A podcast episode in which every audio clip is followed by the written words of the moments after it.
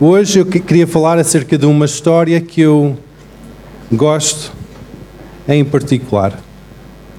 É uma história que eu já falei algumas vezes aqui e que para mim há sempre algumas joias que o Espírito Santo revela quando eu penso nesta história. E é a história do grande profeta, o profeta de fogo, o profeta Elias em que nós podemos ver a sua história em 1 de Reis 17 e 18, que inicia-se esta história de profeta Elias, em que hum, o povo de Israel estava a passar um momento de, de escuridão na nação. Em, em, capítulo 17, nós vemos que hum, Deus falou com Elias e disse: Olha, Elias, vai ao rei e à rainha, ao rei Acabe e à rainha Jezabel, reis de Israel e dá uma profecia. E esta profecia é que não vai chover durante três anos. Não vai haver nem orvalho, nem chuva, de qualquer jeito, de qualquer forma, não vai chover nesta terra. Então Elias, obediente ao Senhor, foi e deu essa profecia a Acabe, e depois, como qualquer um de nós, depois de dar uma profecia um bocado difícil, foi-se embora. não queria ficar lá há muito tempo a ver se aquela profecia ia cumprir ou não, porque sabia que a ira daquele rei e daquela rainha ia se inflamar contra a sua vida e provavelmente ele estava em risco de perder a sua própria vida, dando uma profecia tão ruim acerca de da seca sobre a sua nação.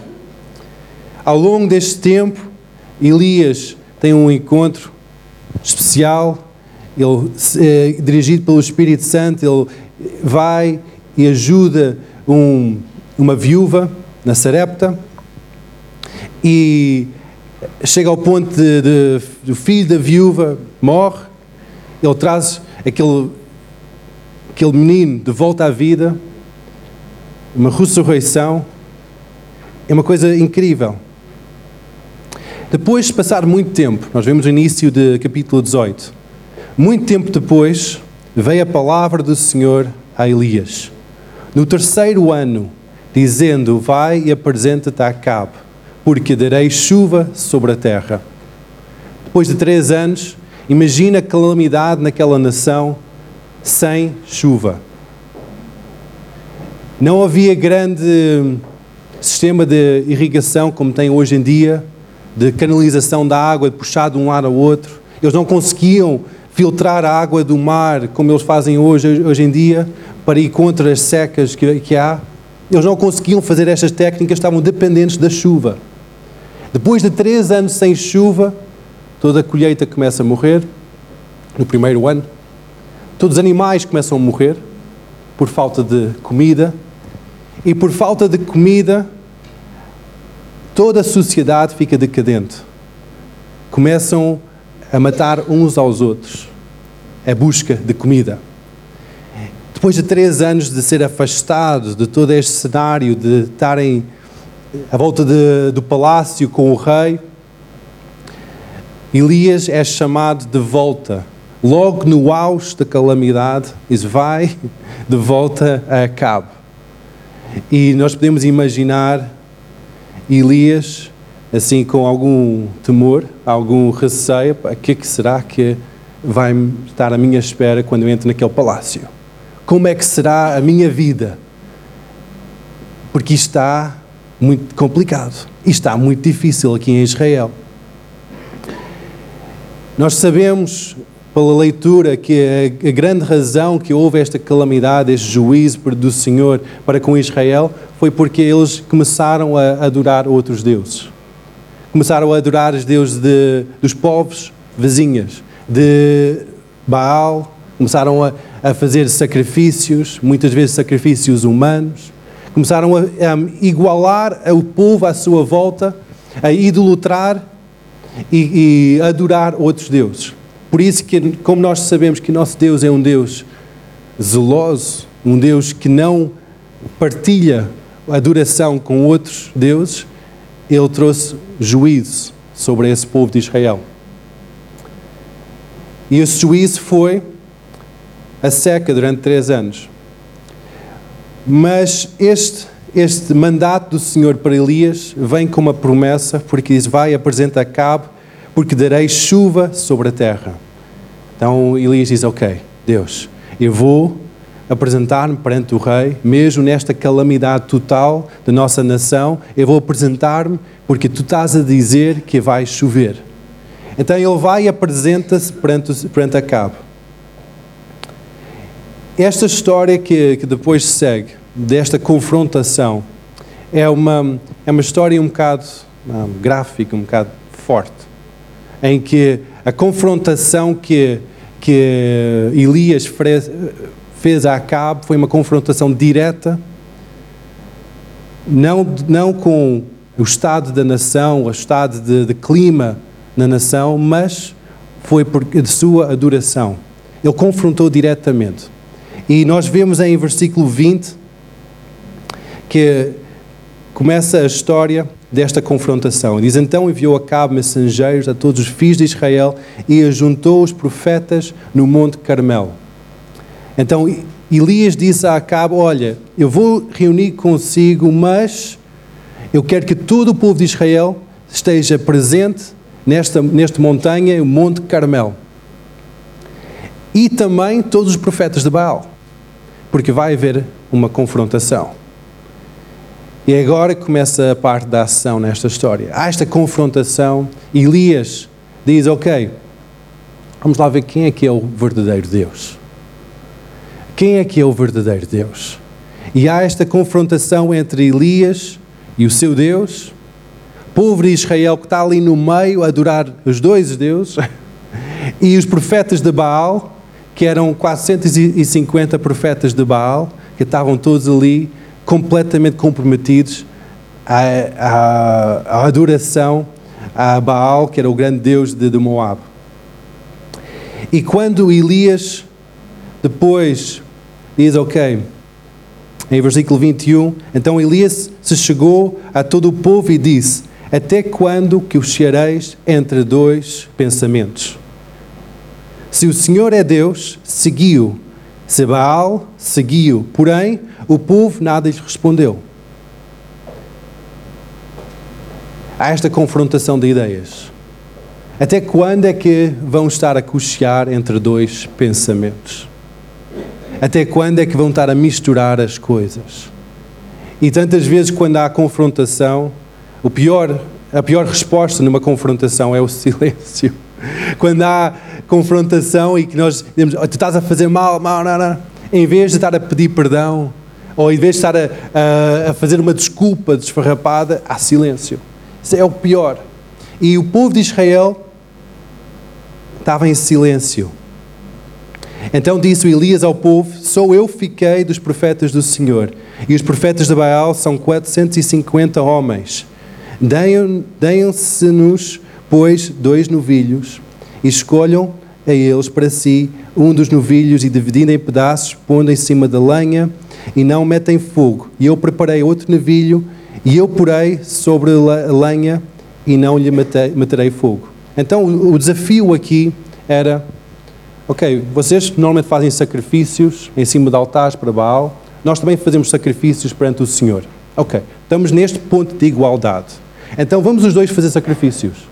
Mas, se o vosso Deus é real, vai mandar fogo descer do céu para consumir aquele novilho em cima do altar e para mostrar o seu poder. Se o meu Deus for real, então o fogo vai descer sobre o altar e vai consumir, e assim todo o povo tem que adorar o Deus único. E há esta confrontação de poder. Logo ali nós podemos aprender algumas coisas nesta história. É que primeira coisa é que quando há uma confrontação de senhores, quando há um conflito de interesses, quando a nossa atenção é desviada do propósito, a primeira coisa que Deus faz as nossas vidas, Ele diz: Olha, vem cá. Ele chama-nos à proximidade. Tal como Elias fez com o povo, diz: Achegam-se, venham aqui perto de mim. E a primeira coisa que Deus faz para conosco é Ele chama-nos a um encontro com Ele. Depois de chamar ao encontro com Ele, nós podemos ver Elias Ele não fez de qualquer jeito. Ele não disse, olha, agora isto vai estar aqui desta forma, este novilho, e vai descer fogo do céu. Não, isso. Vamos lá edificar um altar. Vamos lá fazer algo com algum sentido e um propósito. Isto não era um altar qualquer. Isto era um altar com 12 pedras, colocado de uma certa forma, de um certo jeito. Quando Deus chama-nos para estar próximos dEle, para que haja uma mudança nas nossas vidas, Ele vai começar a alinhar as nossas vidas de acordo com os seus princípios e os seus planos. De acordo com a sua ordem divina, Ele vai começar a colocar ordem na nossa vida. Em situações em que há desordem, de acordo com os, os princípios da palavra de Deus, Ele vai começar a colocar em ordem. Porque nós chegamos a Ele, nós aproximamos a Ele. Aleluia? Estão a entender? Neste processo de aproximação de Deus, o arrependimento é uma chave fundamental. Muitas vezes nós tomamos com alguma leveza o arrependimento, porque nós vemos uh, na nossa leitura da Bíblia, o arrependai-vos e vai para o Senhor, é, faz parte da nossa salvação, o arrependimento. Mas arrependimento tem três áreas que são muito importantes para nós entendermos hoje de manhã. Não é somente um mudar de caminho, mas tem três áreas importantes. Uma área é a revelação. Primeira área na nossa vida, quando nós arrependemos, nós temos que ter revelação do erro do nosso caminho. Porque quando nós estamos aí por um caminho, nós não somos burros nenhums. E nós vamos por um caminho porque achamos que aquilo é certo que aquilo é o caminho correto para as nossas vidas. Mas quando nós temos que mudar de caminho, nós precisamos de um abrir de olhos, nós precisamos de uma revelação divina que aquele caminho está mal e o único caminho é este. E isso é o primeiro passo do arrependimento. Se tens tido alguma dificuldade na tua vida, em que não tens tido aquele andar com sucesso com o Senhor, em que há sempre um desviar, há sempre as limitações, vocês têm que ter a revelação do erro do vosso caminho. O arrependimento não é somente uma coisa de um dia, mas é uma vivência em arrependimento. Ser transformado de glória em glória, em que diariamente o nosso entendimento é transformado, em que nós vemos que há certas áreas da nossa vida que nós temos que arrependermos. Nós temos que ter aquela revelação diária de arrependimento. O segundo passo do arrependimento é o pedir perdão. Quando nós temos a revelação do erro, nós temos que dizer: Deus, eu reconheço, perdoa-me. Perdoa-me. Temos que assumir o erro, assumir a culpa e pedir perdão para, pelo erro. Na nossa caminhada, muitas vezes, nós não temos uma vida pecaminosa flagrante, não é? Nós não andamos a matar uns aos outros, nem a roubar uns aos outros, nem mentir. Mas muitas vezes a forma em que nós comportamos não é como um homem de Deus nem como uma mulher de Deus. É uma forma egoísta, uma forma carnal, uma forma um, autocentrada, uma forma que nós só pensamos no nosso interesse, não pensamos no interesse do outro, nem no interesse de Deus. E logo ali nós temos que nos arrepender. Nós temos que voltar, temos que ter aquela revelação que Deus não se agrada disso. Isso não é de acordo com a vontade de Deus. E o terceiro passo do arrependimento é a ação. Não basta ter um coração contrito, não basta ter uma revelação do erro, mas tem que haver uma ação logo a seguir. Temos que dizer, ok, eu andei a fazer este disparate durante estes anos todos. Agora, Deus, tu revelaste o erro do meu caminho, eu vou começar a andar em mudança de vida, em uma forma diferente de agir. Temos que voltar ao lugar da adoração a Deus. O altar fala disso, de lugar de adoração. Não somente um lugar de compromisso total, mas um lugar de adoração. Se nós temos tido uma vida tão preenchida que não temos tempo para adorar a Deus, para prostrar a nossa vida perante Ele, nós temos que voltar ao lugar de adoração, ao lugar de intimidade com Jesus, em que nós ficamos sossegados, nós, nós somente contemplamos a sua beleza, somente estamos ali na presença de Deus. Temos que voltar ao lugar da adoração. Nós temos que colocar a nossa vida em ordem. É interessante que, quando nós começamos a ler, os profetas de Baal, eles começaram a ficar revoltados Eles fizeram um, um altar, puseram um novilho em cima e depois começaram a fazer aquelas danças, não é da chuva, mas do fogo. Começaram a fazer aquelas danças, aqueles rituais pagãos, aquele, começaram a cortar, começaram a, a, a fazer aqueles rituais para que Baal mandasse chuva, mandasse fogo do céu, desculpa, mandasse fogo do céu. E nada aconteceu.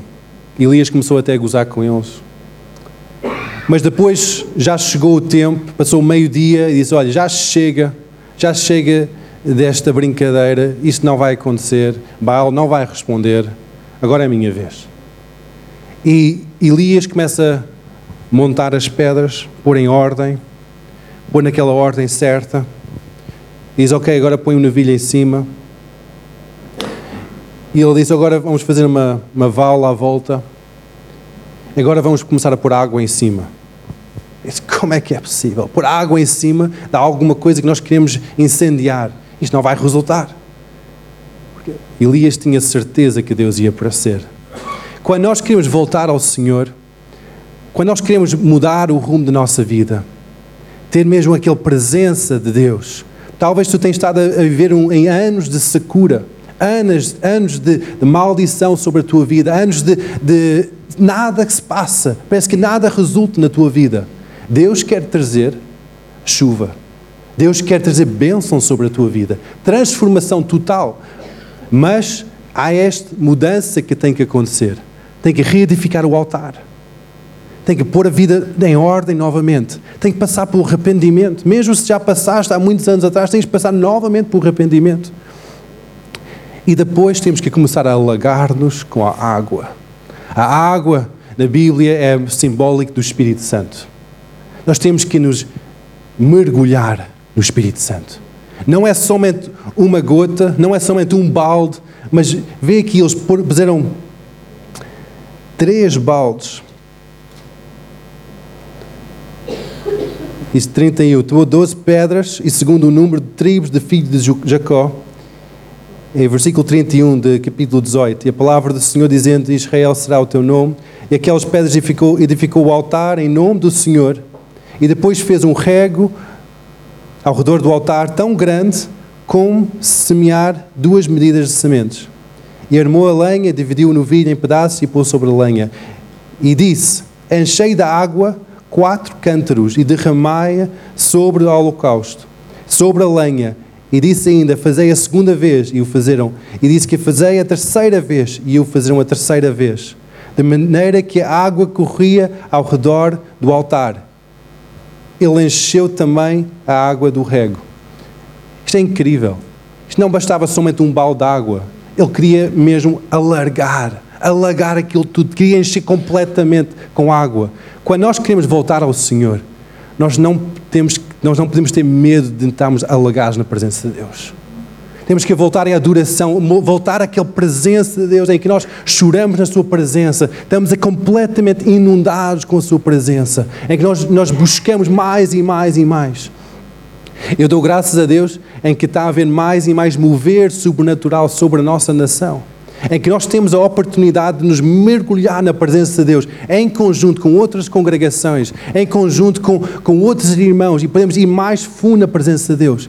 Quando nós queremos a chuva de Deus sobre a nossa nação, nós temos que estar completamente alagados na Sua presença. Há uma, há uma forma de adoração hoje em dia que é, chama-se adoração um, de, do encharcar, do soaking que é mesmo isso, é estar ensopados, encharcados na glória do Senhor. É que nós só estamos na presença de Deus, só adorá-lo. É que quando, quando nós queremos mais de Deus, nós temos que nos separar completamente das distrações deste mundo.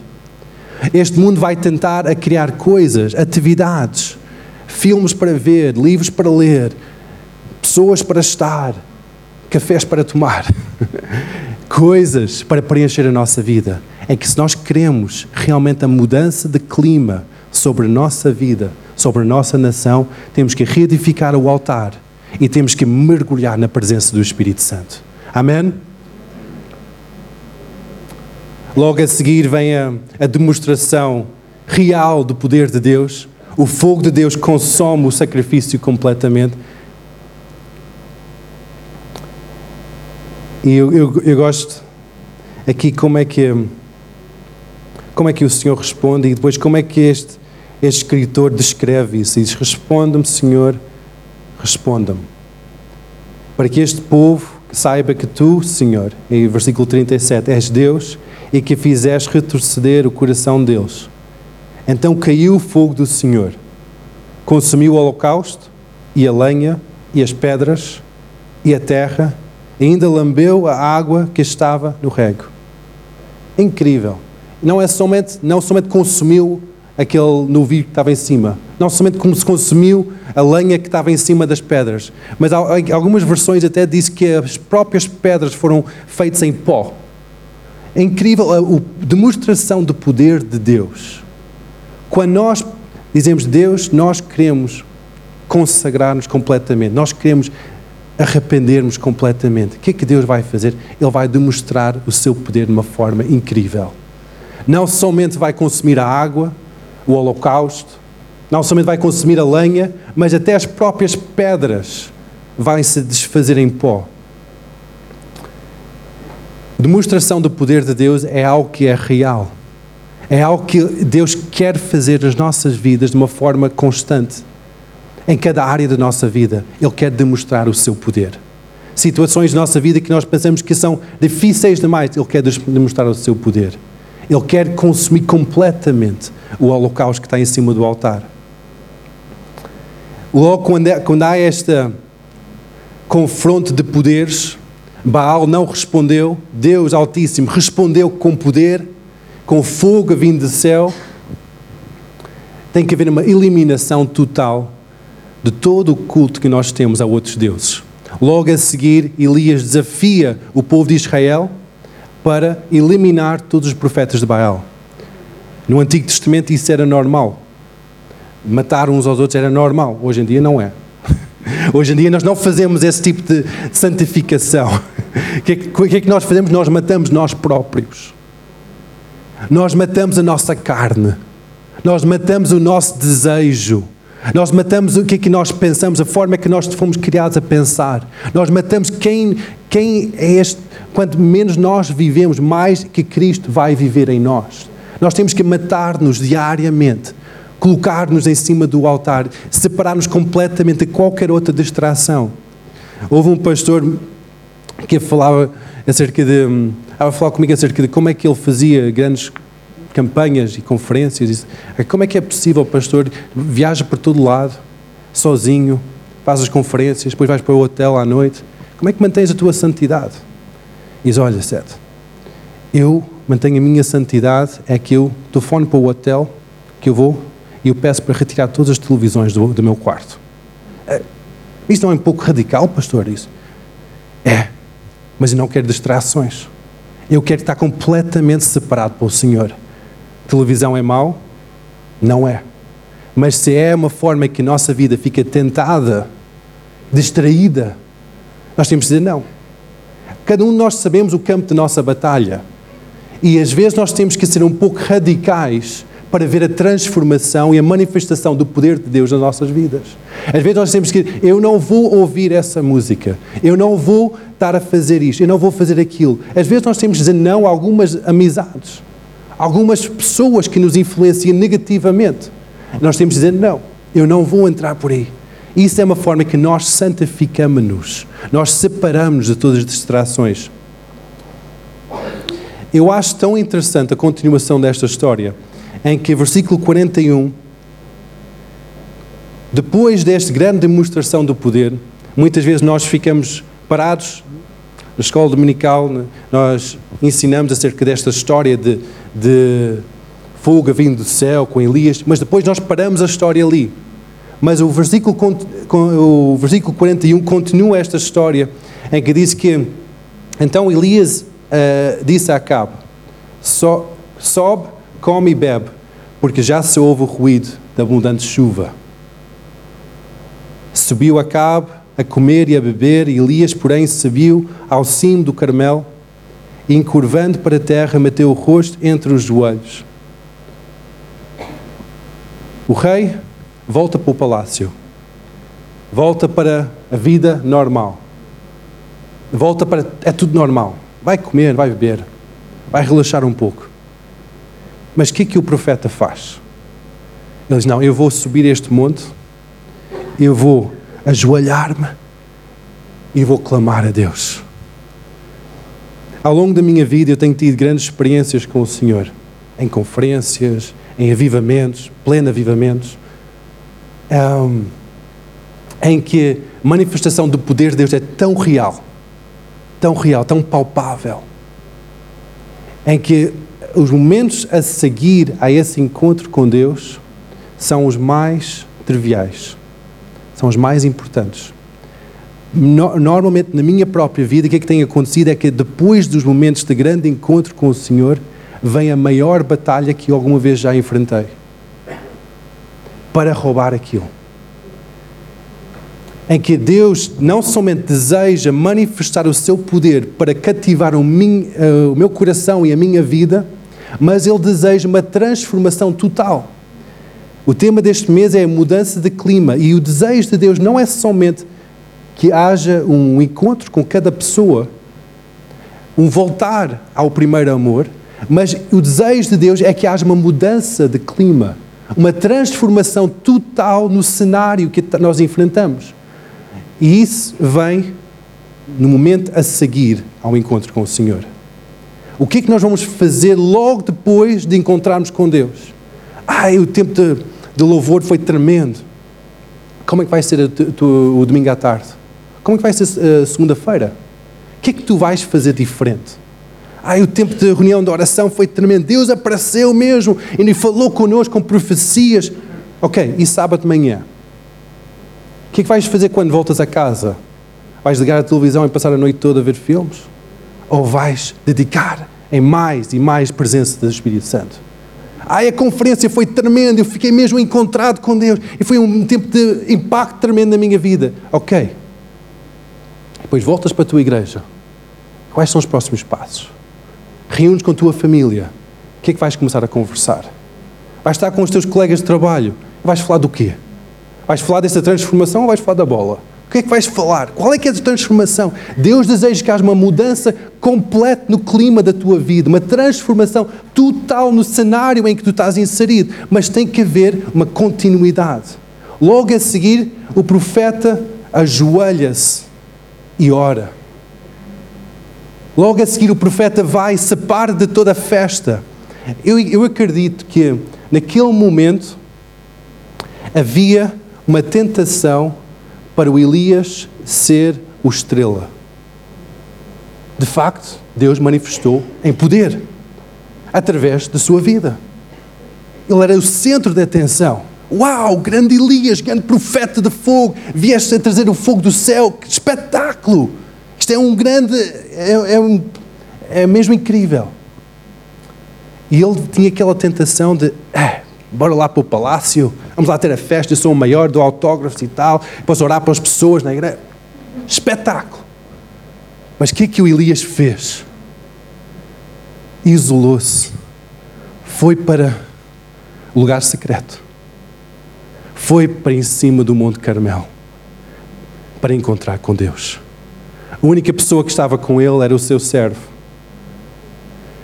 E ele joelha-se no chão, e cabeça entre as pernas, joelha-se e diz: Deus, traz mudança, traz mudança de clima, traz transformação. Eu não estou contente somente com esta manifestação do teu poder, mas eu quero uma transformação total nesta nação. Quantos de nós estamos dispostos a ver uma transformação total na nossa nação? Quantos de nós estamos a clamar a Deus para uma transformação da nossa nação? Ou será que nós estamos tão preocupados com a nossa vidinha, os nossos probleminhos, tudozinhozinhos, é que nós só queremos as nossas coisinhas resolvidas? Deus quer salvar Portugal. Deus quer salvar Lisboa. E logo ali, Elias começa a clamar para a transformação da nação de Israel. E é interessante em que Deus podia ter respondido logo. Ele até deu uma promessa antes desta grande batalha que a chuva viria. Ele até disse a Acabe: vai para o palácio porque a chuva vem. Eu estou ouvir no meu espírito: vem a chuva. Mas Deus não respondeu logo ao primeiro, ao primeiro momento de oração. Diz aqui que em versículo 43, e disse ao moço: Sobe e olha para o lado do mar. E ele subiu e olhou e disse: Não há nada. Então lhe disse Elias: Volta e assim por sete vezes. Sete vezes. Ele disse ao servo: Olha, vai e vê se está a chover. Vai e vê se aparece qualquer coisa no horizonte. Uma nuvem, qualquer coisinha, qualquer uh, umidade no ar. Ele fez isso não uma, não duas, nem três, nem quatro, mas sete vezes o profeta pediu. Sete vezes. Sete vezes. Depois da sétima vez, o rapaz chega e diz, a sétima vez disse: Eis que se levanta do mar uma nuvem pequena, como a palma de mão do homem. Ele via somente uma nuvem pequenina no horizonte. Somente uma, um sinal que a chuva estava a chegar. Se nós desejamos esta grande mudança das nossas vidas, nós desejamos esta mudança, as palavras proféticas hoje de manhã confirmou aquilo que está a ser pregado agora. De Deus não somente dá-nos palavra, mas requer ação. Em que quando nós desejamos, desejamos, desejamos transformação na nossa vida, lutamos, até pomos a nossa vida em ordem. Deus pode até vir com fogo, manifestar o seu poder, até podemos eliminar algum adultério e idolatria da nossa vida. O que é que vamos fazer a seguir? Vamos continuar a orar? Ou vamos de experiência em experiência, de conferência em conferência, receber uma injeção de adrenalina espiritual? Ou vamos orar? Ou vamos clamar ao Senhor? A mudança de clima vem quando nós pomos os nossos joelhos no chão e dizemos: Deus transforma esta nação. A mudança de clima da nossa vida, se nós desejamos ter uma vida diferente, comece a interessar com o que, é que interessa o nosso Senhor. O nosso Senhor é interessado com a salvação desta nação. Se há situações na tua vida em que tu não, não estás a conseguir ver vitória, começa a orar segundo a vontade de Deus. Que venha o seu reino, seja feita a sua vontade, aqui na terra, como é no céu, como é feita na terra. Na terra, como é feita no céu. Temos que começar a orar, igreja. Temos que começar a orar. Temos que começar a clamar ao Senhor para esta chuva. Temos que começar a orar. O que é que acontece logo a seguir? é tão interessante que isso diz. Então disse ele: Sobe e diz a Acabe: Aparelha o teu carro e desce, porque a chuva não te detenha.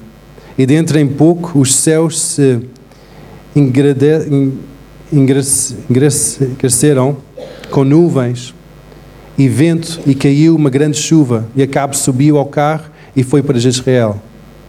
A mão do Senhor veio sobre Elias, o qual surgiu os lombos e correu adiante a Cabo até à entrada de Israel.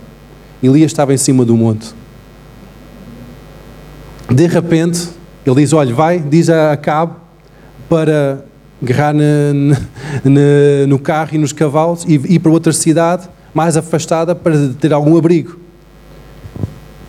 Elias não, não perde tempo, regaça as calças e começa a correr. Mas correr com uma velocidade que até é mais rápido que os cavalos. Como é que é possível? Quando a chuva vem, quando começa a vir a transformação das nossas vidas, nós temos que começar a arregaçar as calças e começar a correr. Não é, ok, Deus, traz mais um sinal. Ah, Deus, será que é agora? Traz mais um sinal, mais uma coisa. Eu quero ver uma nuvem maior, Senhor. Quando nós começamos a cheirar a mudança de clima, começamos a cheirar que alguma coisa está-se a passar, irmão, regaça as tuas calças e começa a correr. Garra nas tuas coisas e começa a correr com o Senhor. Deus quer trazer uma transformação à nação e através da tua vida. Quando começa a vir este cheirinho de mudança de clima, e já está a vir isso, nós temos estado a clamar durante tantos anos para mudança de clima espiritual na nossa nação. E através de várias visitações que nós temos estado a ver, principalmente desde o ano passado e que vai continuar ao longo deste ano, a chuva está a vir. A chuva está a vir, a mudança de clima já se consegue sentir. Quando começa a chuva, nós começamos a, a cheirar a chuva. E já se consegue cheirar a chuva. Nós não precisamos mais de sinais igreja. Nós precisamos de ação. Temos que começar a correr com o Senhor. Quando há qualquer coisa para fazer com o Senhor, nós temos que agir logo. Quando Deus diz, olha, vai, faz isto, faz aquilo, faz aquilo, nós temos que correr logo. Quando nós sentimos no coração orar por uma pessoa no hospital, bora, vamos lá, é já. Nós temos que correr com o Senhor, não é esperar por uma confirmação. Deus, confirma no meu coração que tu queres mesmo salvar esta pessoa. Não, Deus está a mover as coisas. Quando o meu pai veio da Suécia, ele partilhou momentos tremendos que está a vir na Suécia, de encontro, derramamento do poder do Espírito Santo. Quando eu falo com pessoas que estiveram em, em outros lados mais afastados, em Riga, em Estónia, há momentos incríveis de poder manifesto do Espírito Santo. Nos Estados Unidos, em todo lado da Europa, aqui em Portugal, está a vir a manifestação do poder de Deus. Igreja, temos que acordar. Temos que acordar. Temos que começar a correr com o Senhor. Temos que começar a, nos a estar presente. Mas talvez a tua vida está num ponto em que tu tens o coração dividido. Em que talvez a tua vida está num ponto em que ainda estás no início do capítulo 18. Em que teu afeto, a tua adoração é talvez uns 70% para este mundo e talvez somos 30% para Deus. Em que teu coração está dividido, em que tu estás a organizar a tua vida de acordo com os preceitos deste mundo e não de acordo com a fé, com a presença do Espírito Santo. Então tens que voltar atrás, tens que pôr a tua vida em ordem, tens que reedificar o altar na tua vida. Tens que pôr a tua vida em ordem, de começar a, a pôr de acordo com os princípios de, de Deus. Em cada área da tua vida tens que começar a organizar a tua vida de acordo com a palavra do Senhor. Temos que, tens que começar a, a voltar a um lugar de adoração, a um lugar em que estás mergulhado na presença do Espírito Santo. Se, se já há muito tempo que não choras na presença de Deus, é preocupante. Significa que o teu coração está cauterizado, está pedra. Passa tempo mergulhar na presença de Deus, encharcar nos rios de Deus, estar mesmo mergulhar na presença de Deus. Ah, mas eu já não sei, já não sinto confortável, ah, é, é, é muito, é muito tempo. Então são é, é 40 minutos, meia hora, uma hora de, de, de duração. Eu não me sinto confortável, nem sei, sei o que é que fazer com as mãos, fico todo inconfortável. Uh, sossega. Sossega na presença de Deus. Passa tempo. Um minuto Desliga o telemóvel. Agora passa 5 minutos. Mantém o telemóvel desligado. 10 minutos. Mantém a porta fechada. 20 minutos. Concentra toda a tua vida no Senhor. No início, a distração vai ser ensurdecedor. Vai ser muito alto. Vai haver aqueles pensamentos: ai, tenho que fazer isto, ai, tenho que fazer aquilo, ai, tenho que fazer aquilo outro. Aconteceu exatamente a mesma coisa na minha vida. Houve um tempo em que Deus chamou-me para passar mais tempo com Ele. E quando eu disse, ok, Deus, eu vou fazer isso. Aquela resolução no início do ano, eu vou fazer isso, bora. Passando um minuto, começa com aquele comichão do telemóvel, aquele, aquele pulgar que parece que quer mexer, qualquer coisa. E depois, o que é que será que os filhos estão a fazer? será que a Silvia precisa de alguma coisa? Ah, eu tenho que fazer isto. Ah, não, não. E, e este outro? Ah, vou, vou ver só um e-mail aqui no computador. Temos de nos separar completamente. Isto são todas coisas supérfluas da vida.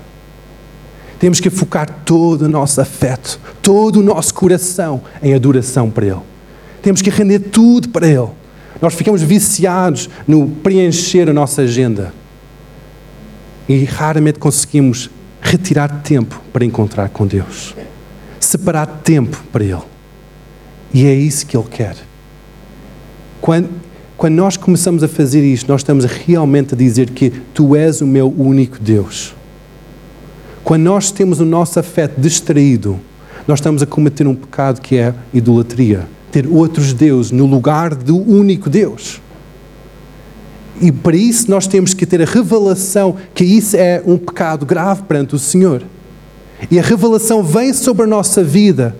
Nós pedimos perdão. Deus, perdoa-me por ter feito este, esta mistura de, de adoração. E depois eu tenho que começar a mudar. Talvez tal como aquele pastor teve que retirar a distração da sua vida, retirar os, as televisões, retirar tudo que distrai e seguir somente ao Senhor. Tantas vezes nós desejamos, ouvimos falar da mudança de clima, desejamos isso de uma forma tópica, uma forma agradável, talvez parece quase uma, uma novela. Ai, isto, isto seria tão bom estar ali na presença de Deus, seria tão bom. Quando há mudança de clima, tudo para em função do mover de Deus. Estás disposto a parar tudo em função do mover de Deus. Quando há um avivamento verdadeiro, que Deus vem e visita, habita no meio, tudo para. Há cultos todos os dias. Há reuniões todos os dias. Eu já tive numa, numa situação dessas em que, em 99, em que eu fiquei impressionado como é que tudo parou. Havia reuniões durante o dia, havia reuniões à noite, todos os dias da semana havia reuniões em que as pessoas pararam a sua vida completa. A rotina da igreja parou completa e seguiram somente ao Senhor. A transformação de uma nação acontece assim. Quando não é somente uma visitação, mas é uma mudança, uma transformação de clima, mudança completa da nossa vida. Eu imagino que que quando a chuva começou a cair sobre a nação de Israel, tudo parou. tudo parou. A rotina normal de tentar a poupar as coisas, tentar a, a fazer a melhor gestão possível, tudo parou. Começou a ouvir a chuva. Começou a ouvir a transformação.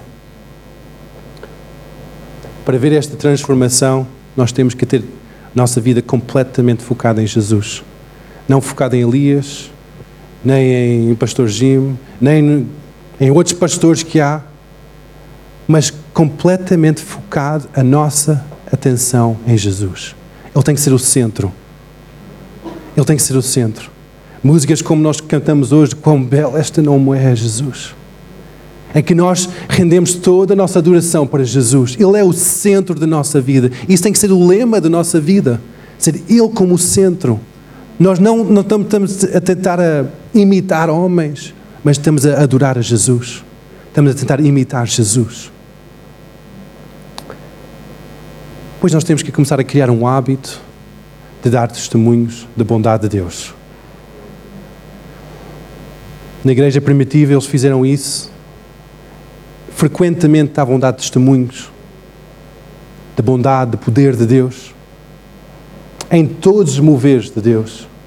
Hoje em dia, na igreja moderna, há essa cultura de dar testemunhos de poder de Deus manifesto. Deus transformou-me nesta vida, nesta área, Deus curou-me aqui. Ele manifestou o seu poder aqui. Para nós temos a transformação do clima da nossa vida. Não somente temos que pôr Jesus no centro, mas temos que ousadamente dizer que Jesus fez isto na minha vida e eu não tenho vergonha disso. Eu vou dizer isso, é o meu testemunho. Quando nós somos assim, nós, não, há, não há outra adoração na nossa vida, não há outra distração. Ele recebe a glória toda. Amém? E depois temos que ter uma vida contínua de arrependimento. Porque a transformação de glória em glória ocorre ao longo do caminho, da caminhada da nossa vida, em que cada vez que nós passamos mais tempo com o Senhor, Ele vai revelar mais coisas na nossa vida, em que nós temos aquela escolha de, ok, estás a revelar isso, Espírito Santo, eu vou pedir perdão ou vou manter? Se eu mantenho, eu estou a desviar a minha atenção de Jesus. Mas que se eu recebo essa revelação, confesso esse, esse erro e sigo um outro caminho, estou, estou a ser transformado.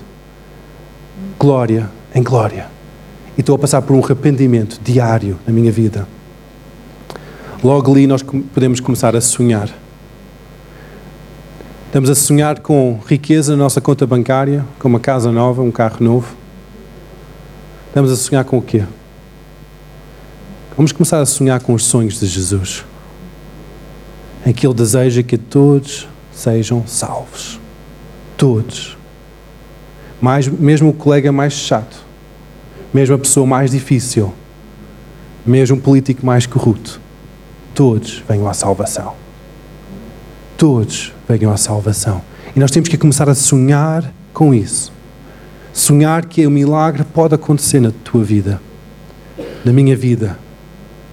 Onde há morte, pode começar a haver vida. Onde há secura, pode vir a chuva. Onde há doença, pode vir a cura. E começar a ter uma vida de oração diário.